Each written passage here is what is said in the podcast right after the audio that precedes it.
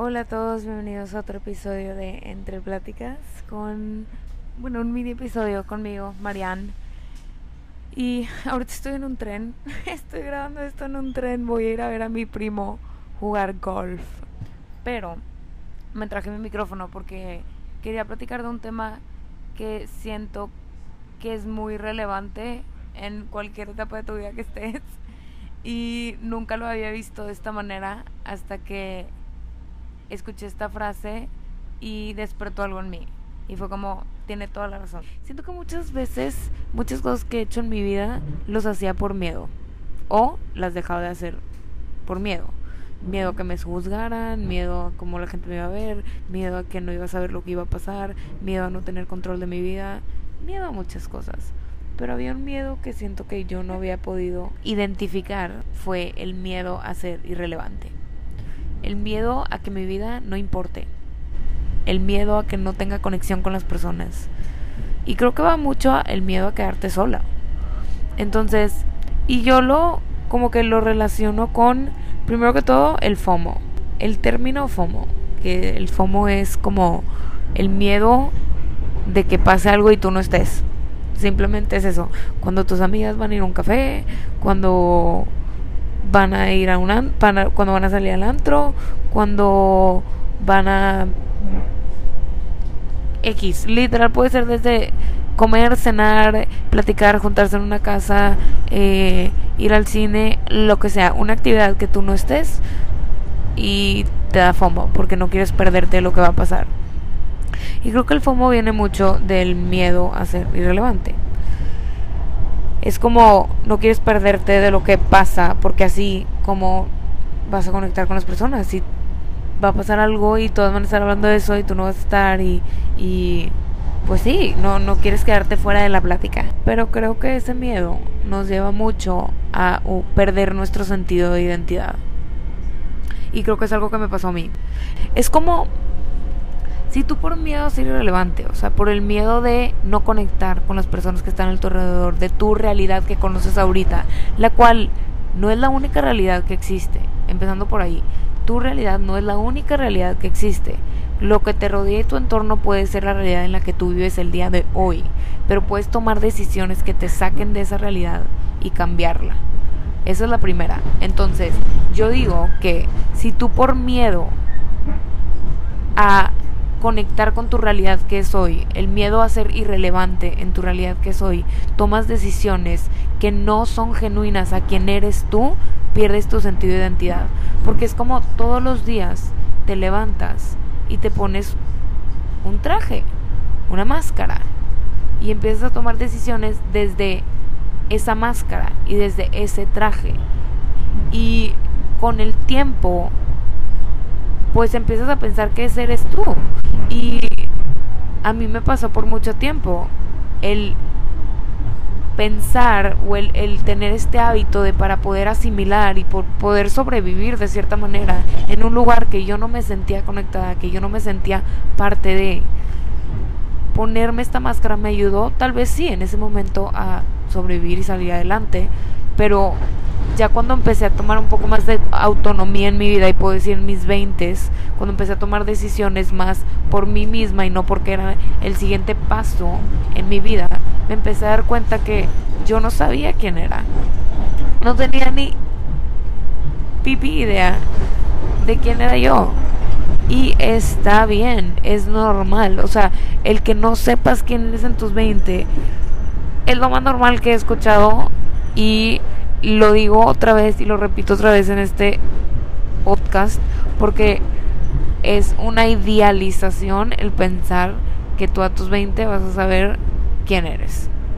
O sea, tienes 20 años, no es nada. De hecho, vi hace poco un video en TikTok o en Instagram, no sé cuál de los dos, que decía que tú hace cuenta a tus 22 o cuando si a tus 22 o cuando acabas como que tu vida, cuando empiezas a ser adulto, a tus 21, tienes cero años de adulto. Entonces, ¿cómo puedes esperar que a tus 23 sepas todo si apenas tienes dos años de adulto? Eres un bebé adulto. y tiene mucho sentido, porque es esta idealización de que cuando ya eres adulto ya sabes todo. Y no, ni a tus 60 vas a saber todo. O sea, todo el día, todos los años vas a estar aprendiendo más y sobre todo más de ti. Pero regresando al tema de lo del miedo a ser irrelevante, creo que pierdes tu sentido de identidad y eso te lleva a un lugar muy oscuro. Porque llega un punto que empiezas, tú tomaste decisiones por prejuicios o por cosas para asimilar o por pretender o por miedo a quedarte solo o sola y eso crea un vacío porque no estás siendo genuino a ti. Y a ver, no voy a pretender ni mucho más, ni mucho menos, no sé cuál de los dos sea. Y a ver, no voy a pretender que yo sé la respuesta a esto. Todo esto está yendo de mi cerebro cosas que estoy pensando. Pero algo que sí quiero recalcar y que a mí me ayudó mucho a salir adelante en momentos en donde no veía una salida, donde yo decía, es que no me gusta, no me gusta quién soy, no me gustan las, las decisiones que estoy tomando, no me gusta la dirección en la que estoy yendo, no quiero tener este miedo a ser relevante, quiero nada más ser yo y que no me importe eso, es ver hacia adentro y decir qué es lo que quiero hacer yo. ¿Qué es lo que quiero hacer yo? Si yo no viviera aquí, y este escenario los invito si lo quieren hacer, si les ayuda. Si yo no viviera aquí, si yo tuviera que tomar esta decisión, si yo pudiera hacer lo que se me pegue la regalada gana, sin límites financieros, sin límites de prejuicios, ¿qué es lo que quieres hacer tú? Ser verdadero a lo que quieres hacer tú en ese momento y también tener compasión de ti mismo si la riegas, si, si haces un error, si o ayer tomaste una decisión que hoy no te gustó, voltar y decir, chin, no me gustó, pero es mucho más, da mucha más paz el saber, o a mí me da mucho como, sí, mucha, mucha calma, mucha paz, el saber si tomé una decisión que no me gustó o cometí un error, que fue desde un punto que en ese momento yo lo tomé con autonomía y sabiendo que era lo que quería. Y eso me ayuda a saber que es una, un error que tenía que cometer. Era un error que tenía que cometer porque me iba a enseñar algo. Pero quitarte esta nube del miedo a ser irrelevante es lo mejor que me ha pasado para poder sanar mis heridas y mis monstruos y, y poder aprender a quererme y aprender a conocerme. Creo que fue lo primero, también los primeros de los primeros pasos para aprender a conocerme, a saber quién soy yo, porque nadie es como tú. Punto. Nadie es como tú. Y yo sé que eso mucha gente lo dice y lo repite. Y eres único y repetible. Nadie es como tú. Ni una persona en el mundo. Somos billones de personas. Ni una persona en el mundo está viviendo exactamente lo que tú estás viviendo y pensando la misma manera que tú piensas y experimentando la misma manera que tú estás experimentando y sintiendo la misma manera que tú estás sintiendo. Entonces me niego a creer que tu vida no es única y tiene un propósito único.